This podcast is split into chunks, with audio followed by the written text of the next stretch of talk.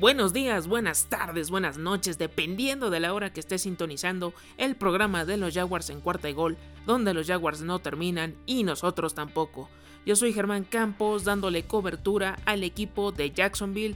Espero que lo estés escuchando desde la azotea, en la fila de las tortillas, en la sala de espera de algún consultorio. No importa, lo importante es que lo estés sintonizando. Te recuerdo como siempre las redes sociales, arroba cuarta y gol Jaguars, 4TA, YGOL Jaguars y por supuesto la cuenta personal arroba GKB90, G-E-C-A-V-E 90 en Twitter para resolver todas tus dudas sobre este episodio o cualquier otro tema en específico.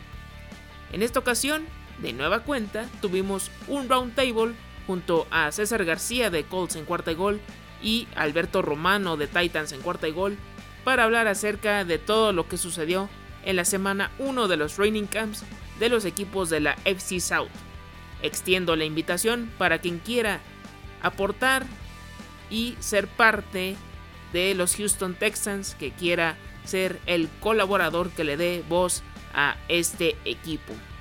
Además de lo que repercuten las lesiones de Carson Wentz y Nelson y la novela de, de Sean Watson vuelve a estar vigente.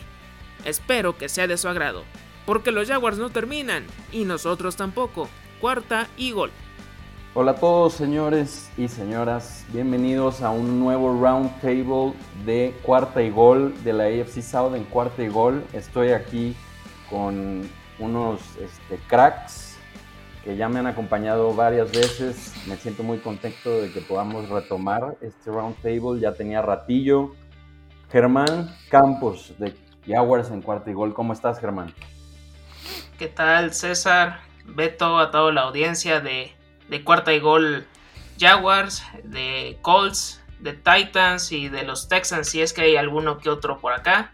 Un saludo y listos para este round table que tiene un tema bastante interesante que puede repercutir en, en la división y algún pequeño resumen de los training camps de estos equipos. Así es, así es, ya acabó la primera semana de training camp. Alberto Romano de Titans en cuarto y gol, ¿cómo estás Alberto? ¿Qué onda? ¿Cómo están todos? Pues aquí dándole al training camp, ya empezamos, ya se viene acercando un poco más la NFL. ¿Cómo estás Germán? ¿Cómo estás César? ¿Cómo están todos los aficionados? Y pues a darle. Así es, les habla su servidor César García de Colts en cuarta y gol. Este, no soy el más contento en estos últimos días, todos sabemos por qué. Indianapolis se ha convertido como en la nota de la NFL por las lesiones de Carson Wentz. Y bueno, un poquito de complemento así como de, es en serio, de dos días después cuento en Nelson, ¿no? Y vamos a tocar ese tema primero porque ha sido como lo más relevante y como ya también mencionó Germán y, y Alberto, pues darles un poquito acerca de lo que se ha movido en los training camps de, la AFC South. Lamentablemente, eh, de los Texans aún no encontramos a ese corresponsal que, se quiera unir, nadie se ha querido aventar al fuego. Este, seguimos invitándolos a que, a que pues, si eres fan de, de los Texans, vente, te necesitamos acá y siempre hay esperanza en la NFL. Pero bueno, vamos a meternos a ese tema de lleno. Les cuento rápido, este, creo que ya todos sabemos, Carson Wentz y Quentin Nelson de los Colts de 5 a 12 semanas fuera después de que tuvieran una cirugía muy similar. Básicamente la vamos con Wentz primero porque pues es el coreback, la posición más importante hoy en día en la NFL. Él, al parecer, en, el día, en el segundo día de práctica, manda un pase, pisa mal y dice que sintió una punzadura. Así la calificó él de ahí empiezan con que qué vamos a hacer, yo creo que lo vamos a descansar, pero la cirugía, empiezan a salir noticias, puede ser cirugía, no sé qué. Total, acaba el fin de semana, pues resulta que Wentz, el diagnóstico fue que tenía una fractura en un pequeño hueso del pie que se supone o dicen que se la hizo en prepa. Ese pequeño hueso quedó roto, nunca se dio cuenta, y en ese movimiento, en, el pase del, entrenamiento, se le desacomoda ese huesito y se incrusta en un tejido de músculos del pie, entonces empieza el dolor. Finalmente deciden que lo mejor es entrar en cirugía y finalmente dicen son de 5 a 12 semanas lo que podría perderse. Es una ventana muy amplia, como que no te dice nada, ¿no? O sea, puede estar en, el mejor de los casos listo para la semana 1 o en el peor de los casos listo hasta la semana 8 de la temporada, prácticamente media temporada. La gente en Indianapolis, unos empiezan a tirar la toalla, otros dicen es momento de Jacob Eason, otros dicen este, hay optimismo de que regrese temprano, eh, hay muchos panoramas. Y bueno, aquí les vamos a platicar un poco, empiezo contigo Alberto, ¿cómo viste tú esto? ¿Qué repercusiones tiene para los Colts? Este, tienen un inicio brutal de calendario. Cuéntanos tu opinión acerca de lo que pasa y un poco, pues obviamente, sobre el panorama de la división sur de la conferencia americana. Pues obviamente yo lo veo desde el punto de que los Titans, todos sabemos que Titans y Colts iban a tener una batalla brutal por el campeonato de la división AFC South. Eh, lo veo muy desafortunado por parte de los Colts. Obviamente son buenas noticias para los Titans, aunque nunca quieres estar jugando contra un equipo que está debilitado. Creo que si quieres ser el mejor en la NFL o en cualquier deporte, siempre tienes que jugar contra los mejores en mejores condiciones. Y aunque a los Titans les beneficia, es una muy mala noticia para la división. Yo no soy creyente de Carson Wentz, creo que iba a ser el... Quizá no la pésima versión que vimos el último año en Filadelfia, pero pensaba que iba a ser una versión entre la gran versión que se veía de MVP antes de su lesión a una versión en medio a lo que se vio tan mal en, los Eagles el año pasado. Eh, y pues en cuanto a los Titans, los Titans juegan en contra, contra de los Colts en la semana 3 y en la semana 8. Yo espero, creo muy, muy seguro que Carson Wentz no jugará en contra de los Colts, en contra de los Titans en la semana 3. Y quizá, espero, yo siento que va a haber un regreso de Carson Wentz para la semana 8 en contra de los Titans en ese que será un partido muy importante por la división. Y algo que te quería preguntar, César, ¿por qué los Colts siempre nos traen con, en específico con los corebacks? ¿Te acuerdas cuando Peyton Manning se lesionó el cuello? No era nada, lo acabó quitando un año de la temporada y se acabó retirando. Andrew Locke, que no pasaba nada, un año más aguantó su cuerpo y se acabó retirando. Perdón, Peyton Manning no se retiró, se fue a los Broncos. Y Andrew Locke, igual, un año entero, no está todo bien, todo tranquilo, y de repente nos agarra medio off-season y la bomba más grande en los últimos años, Andrew Locke en el retiro de su prime. Y ahorita parecía lo mismo. Empezaba Carson Wentz con que sí, que se va a operar, que luego no se va a operar, que está todo bien. Y luego de repente que se opera 5 a 12 semanas. Y, y porque esas 5 a 12 semanas no nos dice nada, tal vez como dices tú, es a ver qué pasa y cómo se vaya dando la temporada. Y creo que está mal. Sí, sin duda, este, yo creo que tuvo mucho que ver lo que los primeros reportes que salieron, porque en cuanto dicen está lesionado, empiezan con que vamos a dejarlo descansar, ¿no? No, no requiere cirugía y después mencionan la palabra cirugía en los reportes este, y finalmente ya se sabe cuando deciden de la cirugía que nunca se pensó que en, descansar. Siempre la, prioridad era la cirugía, pero los primeros reportes que salieron no fueron con la palabra cirugía. Entonces por eso creo que hubo un poco de incertidumbre, pero sí tienes razón porque pues el último año de, Andrew Locke eh, decían que tenía una lesión en el hombro y que bueno, se perdió el primer mes de la temporada, pues que la mitad de la temporada, estaría al final y se perdió todo el año y el siguiente año se termina retirando. Entonces sí, sí han habido un poco de cosas así como que dices, ¿quién trabaja en el departamento de, hospital, en los calls, ¿no? En, los doctores, den la información bien, pero bueno, este, al final ya sabemos cómo está la cosa, este, sin duda, pues sí tienes razón, este, tienen partidos duros, puede que sea el peor panorama, terminar este, empezando la temporada hasta la semana 8. Mira, yo, yo lo que leía en un artículo de, un periodista de los Colts que está ahí día con día en los entrenamientos, consultó a un doctor que se llama Kenneth Young, es, es este, de los Rams, digamos que trabaja con los Rams, no es de los Rams. Y él pues fue optimista, dijo normalmente los jugadores que salen de esta lesión, es un especialista en pies, los que salen, se recuperan de esta lesión, este, normalmente lo hacen siempre en, las fechas más tempranas que se, que se estiman. Pero pues sabiendo que se puede jugar, esto lo dice él, se puede jugar con esta lesión aunque te duela, yo creo que los Colts van a esperar a que no haya algo de dolor. ¿O tú cómo ves, Germán? Este, ¿Cómo afecta un poco igual el panorama de la división que los Colts puedan este, no iniciar bien y que pueda esto abrirle incluso una ventana a los Jaguars, ¿no? Ahí peleando con los Titans. Habría un camino muy utópico, lo he de decir porque sí, sí está complicado con esta reconstrucción por completo en, en varios departamentos, jugadores, cocheo, gerente general. Sí tendrá que darse muchas circunstancias para que esto pueda pasar. La baja de Carson Wentz y Quentin Nelson, quitando aún así estas dos piezas, creo que todavía pueden pelear por el segundo lugar de la división. el liderato ya no. Ese, los Titans van que vuelan para ser el, el líder. Y toda la ofensiva van a, va a recaer en Jonathan Taylor, sin duda alguna. Eh, va a ser el arma número uno. Y dependiendo si se animan por Eason, por Ellinger, ha sonado Nick Foles también en algún momento que podría ser algún se trade. autocandidató. Ah, en una conferencia de prensa, Foles dijo: Yo estoy listo. Y se le olvidó que atrás decía Chicago Bears. Él está decidido debido a su situación con Andy Dalton y Justin Fields. No, no tiene cabida eh, con Chicago.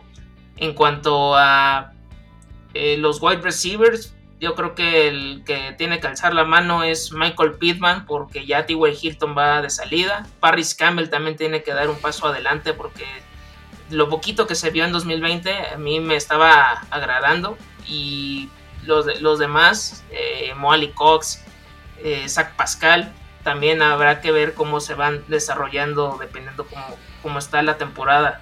Incluso se habló de, trades en Pro Football Focus que se podían animar por eh, Jimmy Garoppolo, Marcus Mariota, hasta Gunnar Minshew salió en, esta posible trade que no se vería nada mal porque él quiere ser coreback 1, pase lo que pase. Él dijo que no está dispuesto a hacer el backup de, de, Trevor Lawrence, está peleándole con todo en el training camp y no lo vería nada descabellado que pudieran hacer este trade yo lo mandaría a, Falcons, a, Eagles, a Steelers, porque me dolería verlo en un rival de la división. Pero si es algo que beneficie a ambas partes este trade, pues creo que sí, sí estaría dispuesto a hacer eh, ese intento por, ello. Yo creo que sí ha sido un tema este, que he visto incluso en la, en la afición Colt, esto de que si buscas a un jugador a través de un trade, que si Nick Foles, que si Garner Minshew. Yo no sé si es la mejor opción. Este, tienes unos corebacks novatos ahí que eso no. O sea, es bueno darles la oportunidad, pero yo no le veo, este, a Jacob Eason yo no le veo mucho futuro. La verdad, a lo mucho en unos cinco años lo veo como el, el Andy Dalton de ahorita, como alguien que te puede hacer la chamba de banca, ¿no? Este, un Nick Foles también, ¿no? Eh, entonces, eso de hacer un trade, ¿tú cómo lo ves, Alberto? Eh, pues imagínate, nada más, o sea, Foles, Nick Foles, ¿quieres volver a tener esa situación? O sea, Wentz se fue de Filadelfia que por la situación que había ahí y luego la, la última cara que querías ver regresa a Indianapolis. Ahí lo tienes otra vez al lado de ti, ¿no? ¿Cómo ves? ¿Tú irías por un trade? Pues yo a mí me encantaría que regrese Marcus Mariota a enfrentarse a los Titans y que ahora los Colts vean lo que fue el fracaso de Marcus Mariota, aunque me duele muchísimo en el alma decir eh, porque era el gran salvador en hace seis años. Eh, y estaría creo que bastante interesante, imagínate un Marcus Mariota ahora jugando para los Colts.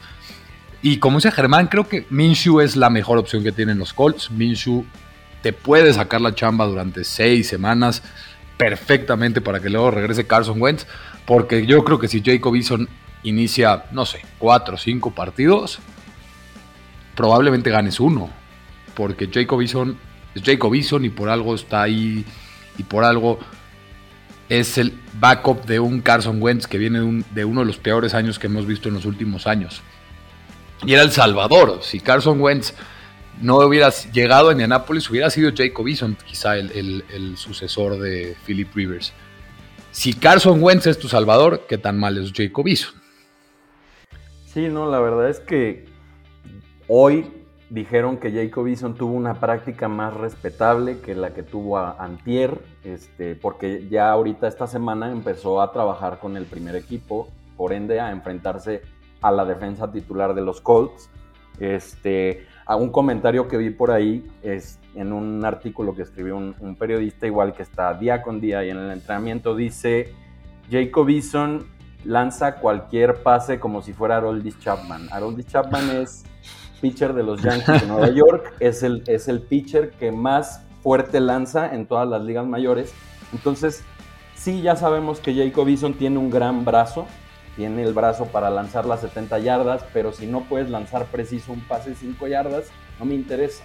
Entonces, yo sé que van a ir con eso. han cantado desde el año pasado, pero un poquito más reciente, desde que iban a empezar los entrenamientos otra vez, han cantado que Jacob Eason es la y que Jacob Eason es el suplente y que Jacob Eason puede ser el futuro, lo que sea. No creo que vayan por un trade, la verdad a mí no me toquen ese son, este, o sea, Nick Foles sería mi, si ya me dieran a escoger sería Nick Foles, porque es lo más respetable, porque ganó un Super Bowl con Frank Reich al final, pero por lo mismo no quiero volver a ver esa situación, no quiero que me toquen la, cabeza de Carson Wentz y que él a tener inseguridades otra vez y esto que, termine peor que, termine, que como lo terminó en Filadelfia. Y bueno, ya si me mencionan a Marcus Mariota y Daniel Minshew, la verdad es que gracias, pero no gracias. Este, estamos bien, yo prefiero literal que si vayan con Eason o en otro caso con Ellinger, porque me parece, si me dieran a definir a los dos, es Eason es de boom or bust, ¿no? De que puede, puede ser un crack total o un asco total. Y Ellinger me parece está en medio, no te da mucho, ni, ni, te da muchos errores, pero bueno, nunca sabes con novatos, porque y Jacob Eason no, no es novato, pero no ha visto actividad ni de pretemporada. Ya sabemos que la temporada pasada no hubo eso. Entonces son dos novatos, pues nunca sabes contra las defensivas de la NFL. Es, es un tema de cuidado lo de Carson Wentz. ¿Ustedes cuál dirían, Germán, empiezo contigo así rápido, mejor escenario y peor escenario para los Colts? Mejor escenario que sean el segundo puesto, porque incluso con los Jaguars se van a enfrentar hasta semana 10 y 18, ya suponiendo que Carson Wentz va a regresar sin ninguna molestia. Entonces, si es eso, yo creo que se va a dar la, la lógica tendrán que ganar los Colts los, los dos partidos, a menos que suceda lo de la semana 1 en 2020, que fue circunstancial. Pero, pero bueno, y lo de Cuento Nelson también habrá que ver cómo, cómo repercute en esta línea ofensiva, que yo creo que aún así es de las mejores de, de la NFL. Bajaría un poquito el nivel, pero no creo que, no creo que tanto. Y creo que lo peor que les pudiera pasar es que de plano pudieran quedar en un tercer lugar de, la división por mal manejo de los corebacks, que no supiste qué hacer en agencia libre. Y en una de esas, los Jaguars y los golpes de suerte de Urban Meyer, que ha tenido estas decisiones loquísimas en off-season, pero en una de esas se le acomodan todos los astros, con Tintivo incluido, y en una de esas se cuelan y sería yo creo que lo peor y mm, no sé qué tanto pueda repercutir para el próximo año, qué, qué harían con, Carson Wentz, si le darían otra oportunidad o, buscarían algo en el draft también. Tú, Alberto, mejor y peor escenario. Pues más o menos igual lo que hizo Germán. Eh, creo que el mejor escenario sería que yo creo que si dicen de 5 a 2 semanas, creo que estará regresando por la semana 8 poniendo una mitad, una media. Eh, peor escenario, como dice Germán, creo que pueden quedar un 5-12, 6-11. y ser el tercero de la división. Aunque, pues, cuarto no creo, porque ya sabemos que los Texans traen un despapalle en su equipo y es el peor equipo de la NFL por mucho. Eh, y hablando nada más, si los Titans no ganan esta división, es el fracaso más grande desde hace mucho tiempo en la división. Sí, mira, yo, yo también este, lo que he tratado de decir eh, es que si estuviera los Colts en la división norte o en la oeste o en cualquier otra de la conferencia americana, esta noticia ya hubiera sido, bueno, vamos a voltear a ver el 2022 porque pues no. No sé qué opinan ustedes, yo creo que la división sur de la conferencia americana es la peor de la conferencia. Sí, 100%. Y tal vez la peor de toda la NFL. Entonces... Ahí nos compite el, este de, la, de la nacional. Bueno, también sí, se echan el tiro ahí siempre. Este, yo creo mejor escenario sería que Quentin Nelson, por su posición, esté listo para la semana 1, ¿no? Con esta lesión que es muy similar a la de Wentz. Que Carson Wentz regrese en la semana 3 contra los Titans, ¿no? Y que pueda empezar los Colts con un 3-5, 3 victorias de las primeras 7, 8. Digo, la verdad es que yo me sentiría con todas las posibilidades de, poder pelear por la división, ¿no? Porque no creo que nadie de nosotros esté en un 8-0, un 7-1, por ahí de la mitad de la temporada. Se ve complicado. Y bueno, el peor escenario yo creo que sí sería, híjole, regresan los dos por ahí de la semana 6 o allá 8, que es, que es este, como las 12 semanas que dicen. Los Colts empiezan prácticamente 0-5 con esos primeros 5 partidos y el único juego que ganan es el de los Texans en la semana 6. Me parece que es este. Ese sería el peor escenario para mí. Pero bueno, vamos a ver qué pasa. Si quieren, ahorita platiquemos ahora de sus equipos. Ya quítenme de esta miseria, ¿no? Ya saben, déjenme, hablar de algo más. Este, Alberto, ¿cómo están los Titans? Este, en su training camp ya pasó una semana. Eh, se pueden ver algunas cositas. Eh, ¿Hay algo que comentar? Eh, ¿Alguna lesión? Cuéntanos. Pues mira, realmente en los Titans no ha pasado la gran noticia así como con los Colts. Eh, lo que más se ha hablado es antier eh, de Julio Jones eh, en una atrapada que salta en, en, la zona de anotación. Cae un poco raro y se entró temprano a los vestidores, o sea, no terminó esa práctica y no ha regresado a practicar desde, ese, desde esa jugada o esa, ese snap o ese práctica que, tuvo en un pase de Ryan Tannehill. Eh, la única buena noticia es que se reportó muy rápido que no es nada de gravedad, que como ya sabemos, que, está, que tiene ya 32 años, que viene de temporadas de lesiones y que, y que se cree que no será nada grave. De hecho, Mike Rabel es el típico head coach que en el tema de las lesiones no da nada de información. Nada es nada. Hoy, de hecho, le preguntan ¿Y qué opinas de Julio Jones, de la lesión? Y dice, la, el Julio Watch, que así se llamaba cuando estaban tratando de adquirirlo, continúa. Es lo único que contestó, porque Mike Rabel así es. De, viene de, la Belichick. De ¿no? claro. Cincinnati. 100%. o sea, eh, así es Mike Rabel, nunca nos ha dejado ver. Para mí, lo más importante es que hasta el momento los que dicen que han sido los ganadores en la mayoría de las prácticas es el costado de la defensiva de los Titans. ¿Por qué para mí esto es lo más importante? Porque la defensiva de los Titans el año pasado creo que era de las tres peores defensivas de toda la NFL. En cuanto a pase fue la número 31 y creo que en cuanto a corrida fue la 26, no me acuerdo exactamente cuánto. Y en en contra de terceros downs. Fue la peor de la NFL, de hecho rompiendo el récord de peor tasa de conversión en la historia de la NFL en terceras oportunidades. Se ha visto muy bien la defensa, Tannehill ha sufrido en las prácticas y eso te puede decir, o Tannehill está sufriendo o la defensiva está jugando muy bien.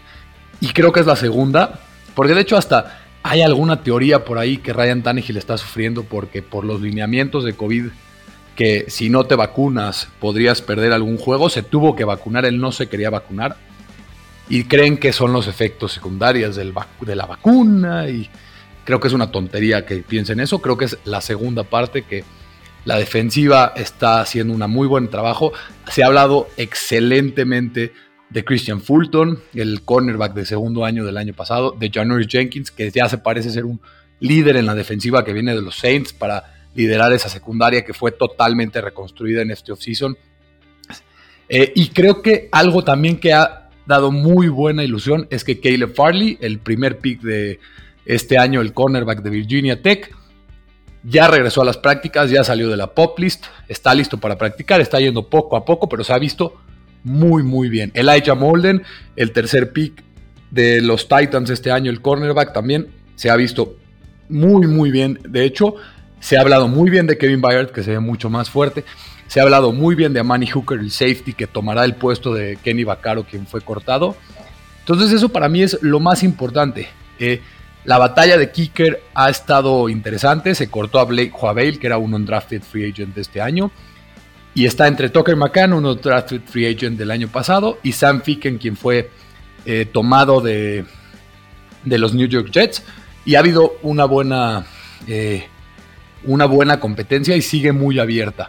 Y ya nada más para terminar, algo que, que creo que va a poner a la NFL, no solamente a la división, en muchos, muchos, muchos aprietos, es AJ Brown.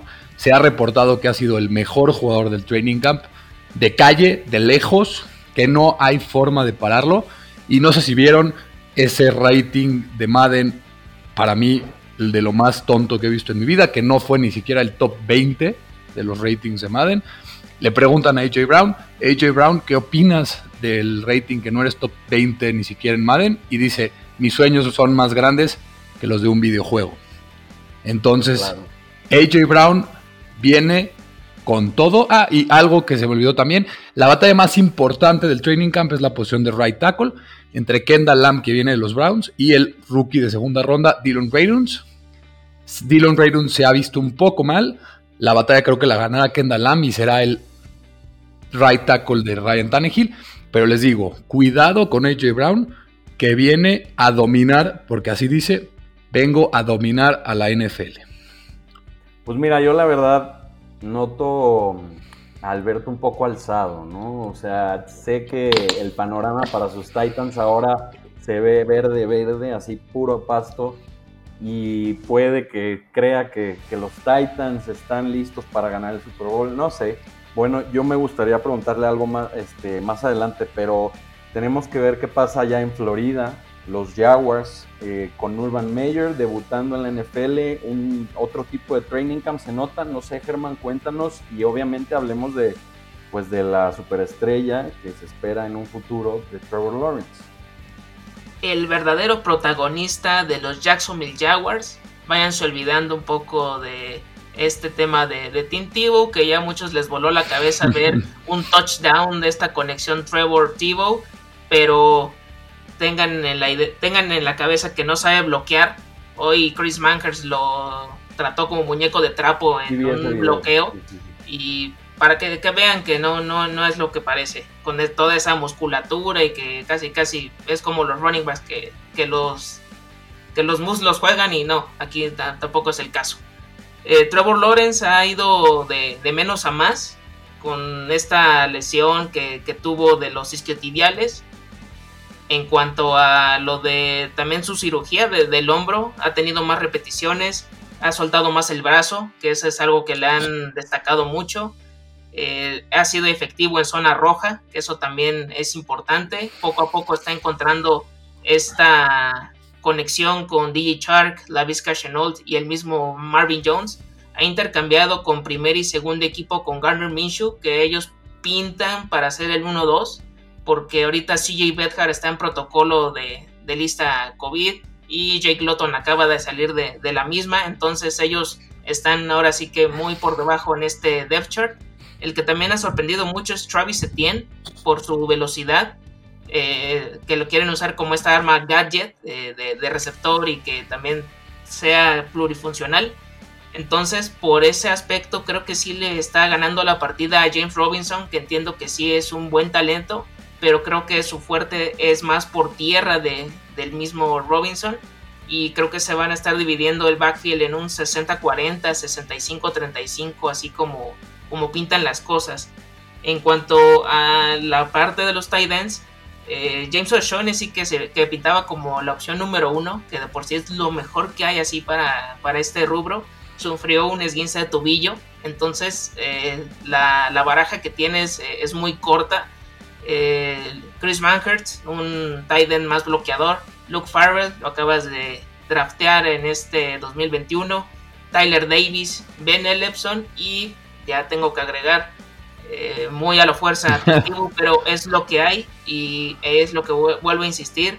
Creo que pudieron haber ido por una opción, aunque sea de lo más decente que pudieran encontrar en la agencia libre. Todavía sueño yo, aunque sea con Trey Burton o Hayden Hurst, que ahorita va a estar olvidado en Atlanta. Creo que también serían unas buenas opciones en dado caso que, lo quieran.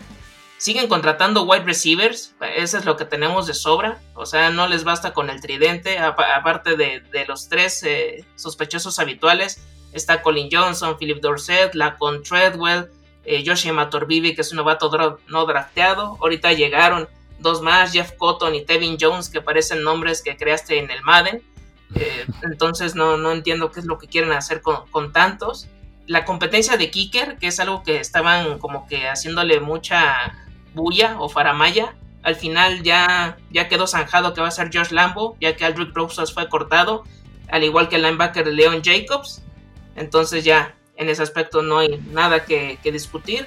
Y pues estas frases eh, icónicas, ¿no? De que hay que tratar de cambiar el chip del 1.15, que eso no los deja dormir, que quieren hacer mejor temporada. Damien Wilson ya se aventó que quieren ir por el campeonato, viene de los Kansas City Chiefs. Hay que ir poco a poco, pero pues si tiene esa mentalidad, pues por lo menos va a ayudar a que haya una, una buena racha. Eh, ya por lo menos el 80% del equipo ya está vacunado, eso ya es un avance, que, eso ya se, agradece y mucho. Eh, ya se está jugando también con esto del Griffin Bowl entre los hermanos Shaquille y Shaquim por los Dolphins y los Jaguars. Ya se están como que haciendo el trash talk ahí entre la prensa y los mismos jugadores se prestan. Están haciéndole como que mucho al cuento. Y también, por último, pero no menos importante, pues Cam Robinson se sabe que nada más va a jugar su etiqueta de jugador franquicia para 2021 y se queda ese lugar vacante para el próximo año y están tratando de ir involucrando más en snaps a Walker Little, que es el que acaban de seleccionar para que se coloque como left tackle. Urban Meyer dice que aún no está listo, pero que lo ha impresionado y es que no es para menos de su lesión en 2019, hizo el opt-out en 2020 y pues tiene que retomar el ritmo poco a poco porque sí, sí le hace falta otra vez volver a, quitarse ese óxido de, de las rodillas. Sí, bueno, la verdad es una cultura que está estableciendo Mayer, que hablen de, olvidarse del 1.15 y todo eso, pues si estuvieran en los Texans ahí todavía me preocuparía más, pero bueno, los Jaguars están en reconstrucción y al menos se está viendo para arriba las cosas.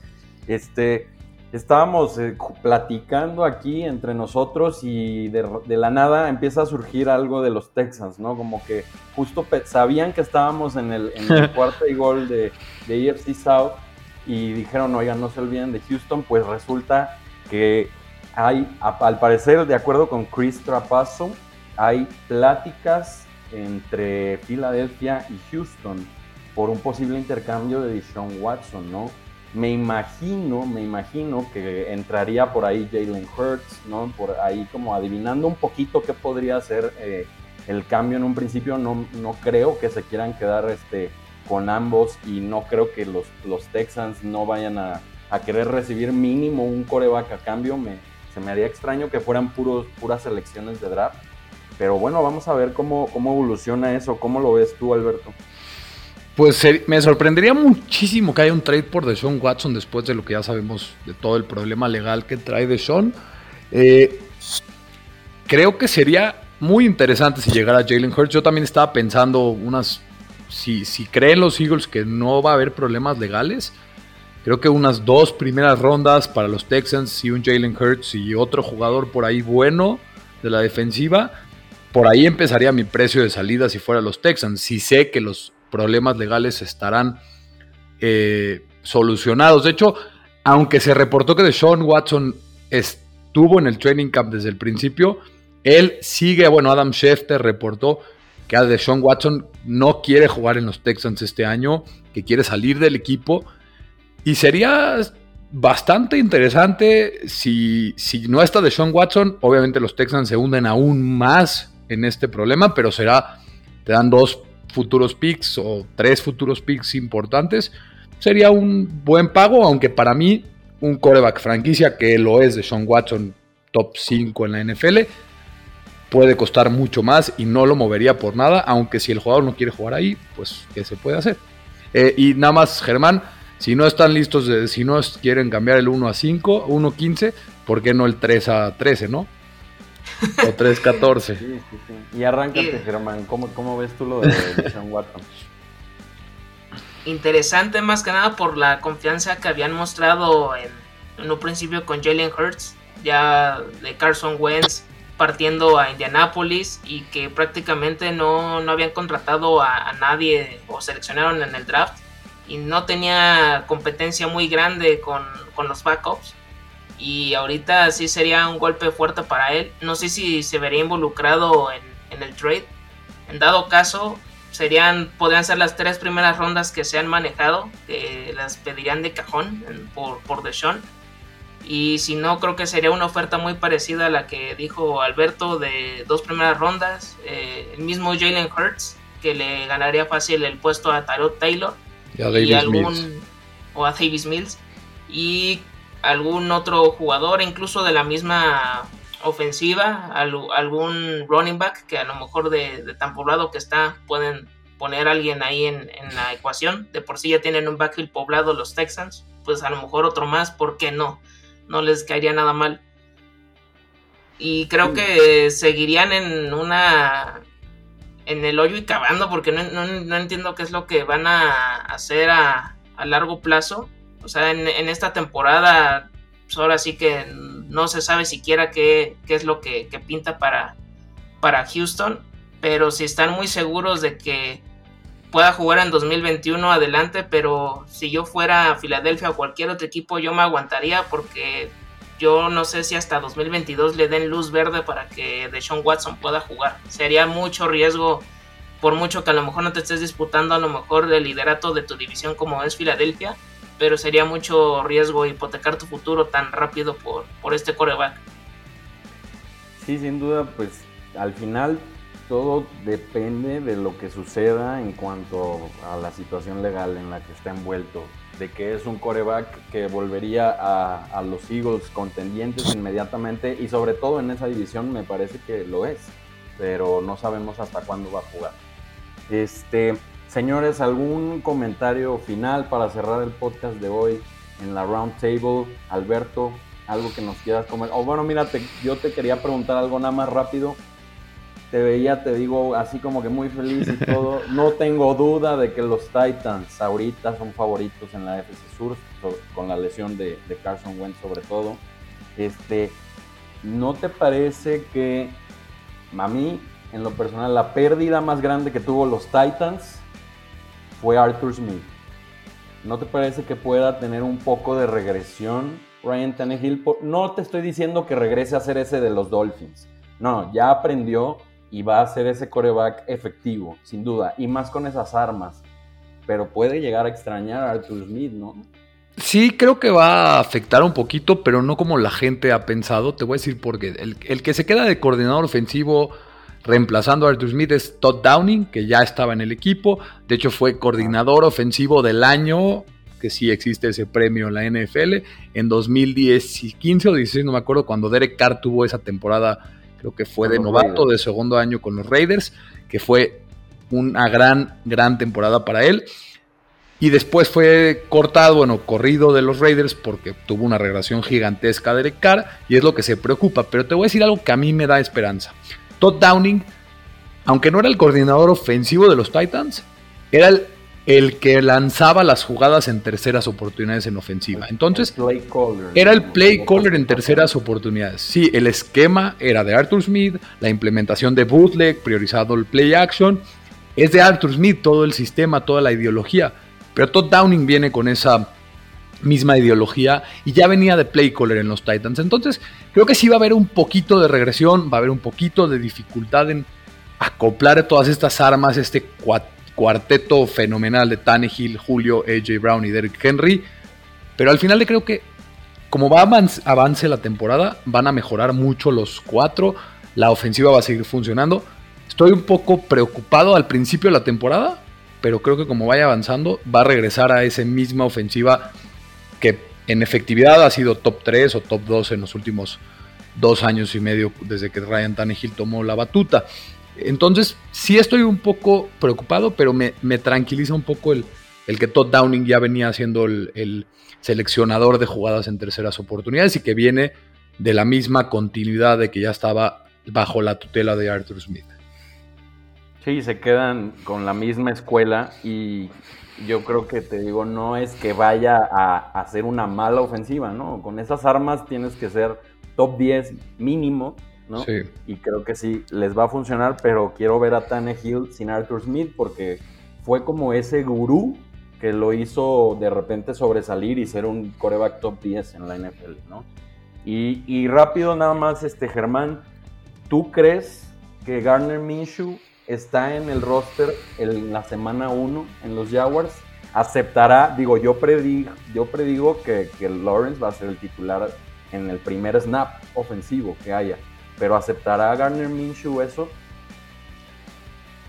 Tendría que, porque en 2020 yo entiendo que sí, las circunstancias no le favorecieron con las piezas que tenía eh, a su disposición y el coach de Doc Marrone ya estaba en el hot seat, entonces tenía muchas cosas en contra, pero no haberle ganado la partida a Mike Lennon y a Jake Lotton, como que no, no te hace todavía que, que puedas ahorita ser el coreback uno de Jacksonville y más siendo que fue el, el pick número uno de este draft. Eh, yo me trataría de, que, de convencerlo que sea mi backup porque exigiría 100% a Trevor Lawrence algo muy diferente que, que CJ Bedhart, que ahorita es el, tanto él como Lotton están sufriendo lo del protocolo de, de COVID-19, van a, van a llegar un poco diezmados tal vez a la pretemporada, a los partidos, y todavía se está viendo cuánto porcentaje de juego le van a dar a Trevor Lawrence en estos tres duelos de pretemporada, no creo que le vayan a dar muchos snaps, y más que nada es para determinar quién va a ser el segundo, tiene que ser Minshew ahorita por cómo está la, situación.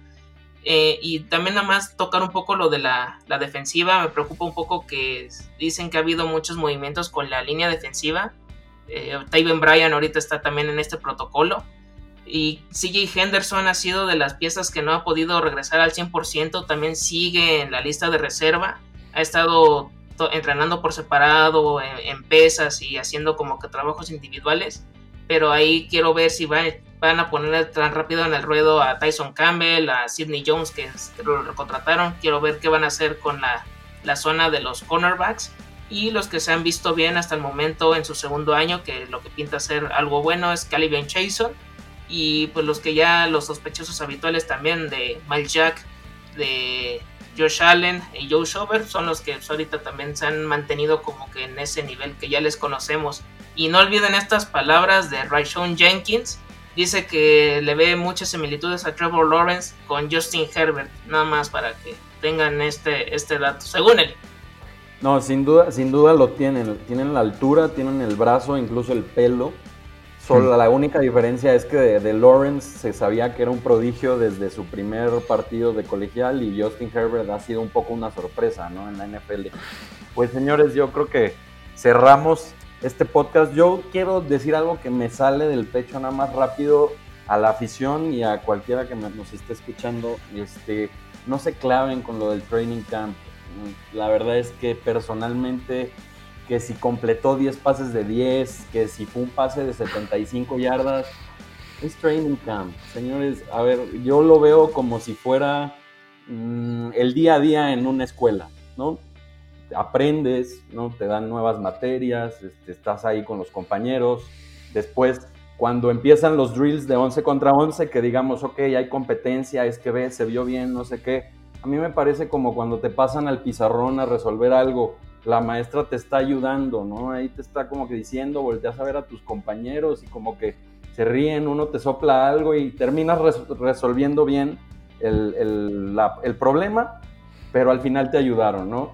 Si hablamos de los partidos de pretemporada, ese es el examen final. Ese es, me, voy a quedar o no, voy a pasar de año o no, me voy a quedar o no en el equipo, ¿no? No se claven con los training camps, la verdad es que yo, en lo personal, yo me fijo en lesiones y poco más. Lo demás está bien, que se vio muy bien, que bueno, dámelo en un partido de NFL a velocidad este, normal, ¿no? Que si se vio mal, dámelo en un partido de NFL a velocidad normal. Entonces, gracias por escuchar una vez más el AFC South en cuarto y gol. Muchachos, despídanse. Alberto, gracias. Muchísimas gracias a ustedes y 100% de acuerdo. Lo más importante es pasar el training camp sin lesiones. Desgraciadamente los Colts no han podido, pero hay que tratar y de verdad se espera que los tres equipos restantes de la división para los Titans que lleguen en las mejores condiciones posibles a la temporada.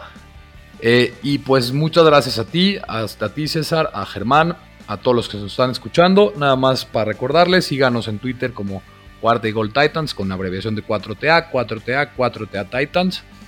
Cuarta y, eh, cuarta y Gol Titans en mi cuenta de Beto Romano M, la personal. Y pues de verdad, muchísimas gracias a los dos y a todos los que nos están escuchando. Germán, gracias.